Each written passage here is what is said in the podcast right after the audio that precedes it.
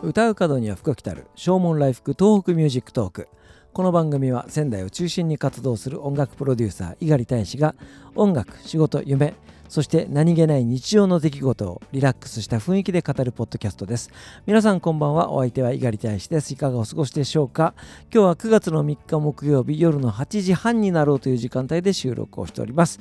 えー、つい数日前はなんか寒い寒いということを言っておりましたけども、えー、今日は本当に暑いですね、えー、仙台も熱帯夜になるというような予報になっております、え南の方では台風10号が発生してこれがまあかつてないほど大きな、えー、えげつない、えー、規模の台風だということですね。暴風域の瞬間最大風速は80メートルを超えるんじゃないかというような予報になっております。えー、近年千葉県や大阪でね、えー、猛威を振るった台風ですけども、これでも、えー、最大瞬間風速が40メートルから50メートルであれだけのことでしたから、本当に、えー、簡単に屋根が吹き飛ぶ、えー、庭の木が、えー、吹き飛ぶ、そんな予報になっておりますね。えー、7月の豪雨で大変な被害に遭われた、えー、九州の皆さん、えー、くれぐれもね、えー、気をつけていただきたいなというふうに思います。今日は久しぶりにレコーディングの機材を持って、え、外に出かけてまいりました、えー、僕が講師を務めておりますクラーク記念国際高等学校、えー、こちらの仙台キャンパスなんですけどもね、え今月末にですね、え宮城野区文化センターでお芝居の公演がございます、えそのお芝居がですね、え別役実さんの赤ずきんちゃんの森の狼たちのクリスマスという、えー、台本でございます、えー、仙台座プロジェクトでもね、えー、震災後にこの、えー、演目をやったことがありますけども、えー、音楽劇でございまして、えー、歌う曲が、えー、結構あるんです。20曲弱ぐらいねありまして、えー、今日そちらのレコーディングアンサンブルの部分のねレコーディングを行ってまいりました。1本のマイクに向かって15人ぐらいの子たちが、一斉に歌を歌うわけですけどもね、まあ、レコーディングなんでマスクを外すわけですよね。で、えー、密にならないようにまあといってもどうしてもそうなってしまうんですけども、えー、それ以外の消毒だったりとかねそういった、え換気だったりとかねそういったところには、え十分に気をつけながらレコーディングを済ませました、えレコーディングすることそのものも初めてというようなね子たちもいますので、えすごく最初は緊張した面持ちだったんですけども、えーんなで声を出していく中で声が合わさっていく中で少しずつ緊張もほぐれていって最終的にはいいテイクがね録音できたかなというふうに思います。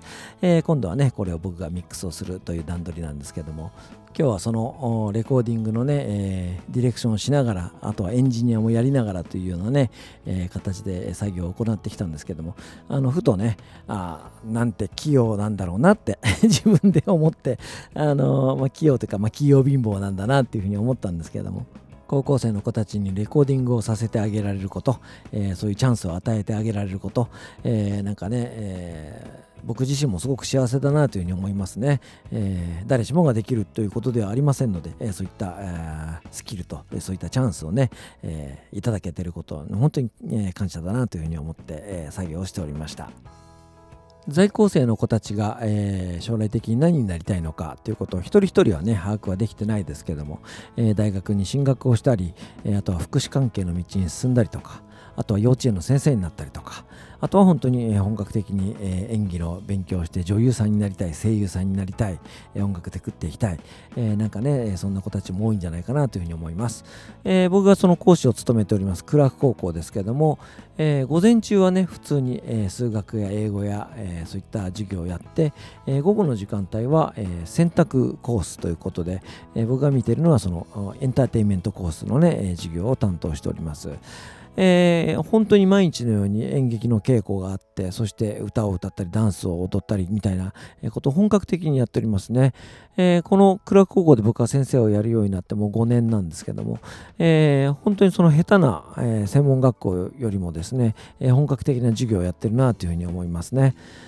この演劇というものを、えー、授業の中にね取り入れることってすごくいいことだなというふうに思いますね、えー、もちろんエンターテインメントコースですから、えー、その子たちが、え授業の一環としてね演劇を学ぶことはまあこれもちろんですけども本当にその一般の中学生や高校生が、え授業の中で、えこれまあ何の授業なのかな道徳の授業なのか体育の授業なのか分かりませんけども、え本当にその、え人間関係を学ぶ上ですごく演劇というものはね大事になってきます、えもちろんその、えセリフがってそれを棒読みでは伝わらないでしょうしそれをちゃんと相手に伝えるために目線があったりとか動きがあったりとかそして相手の言ってるセリフをしっかりと受けてそれにしっかりと答えるような形で、えー、セリフを言うとか演劇というものが、えー、本当にその人格形成上ね、えー、有効だなというふうには思いますので、ね、ぜひともその学校でね授業の中で取り入れてもらいたいなというふうに思いますね。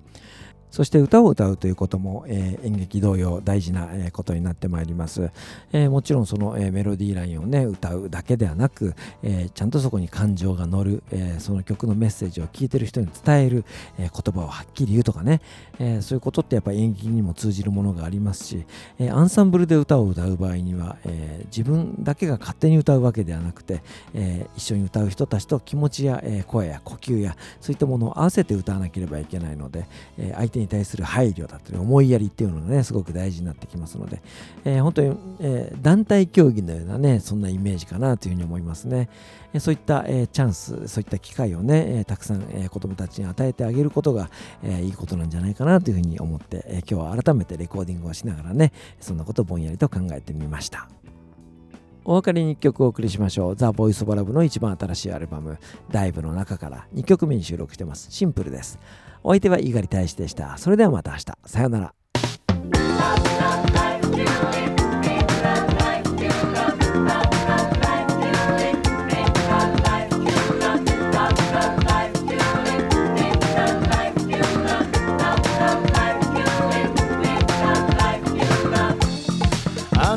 写真をめながら君は問いかけあの頃描いた理想の自分に慣れているかな。遠回りをしたり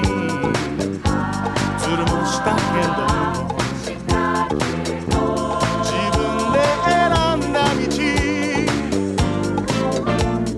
誰かのせいにはしない。人生は続いてく。シンプルな選択右か左か右か戻るか時に立ち止まるのも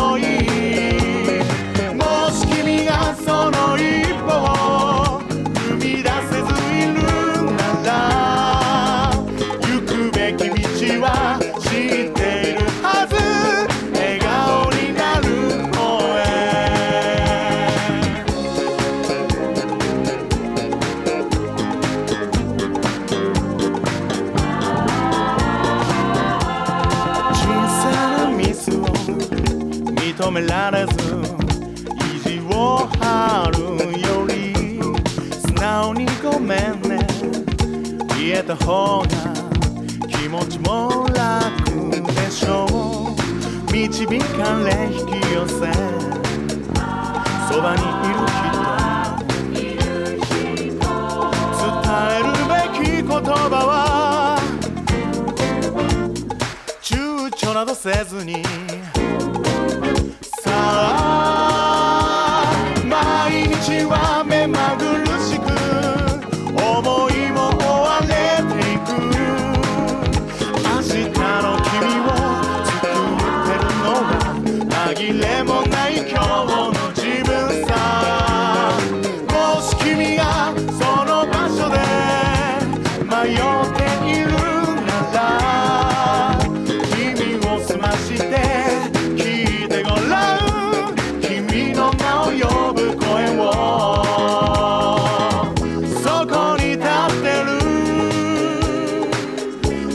cada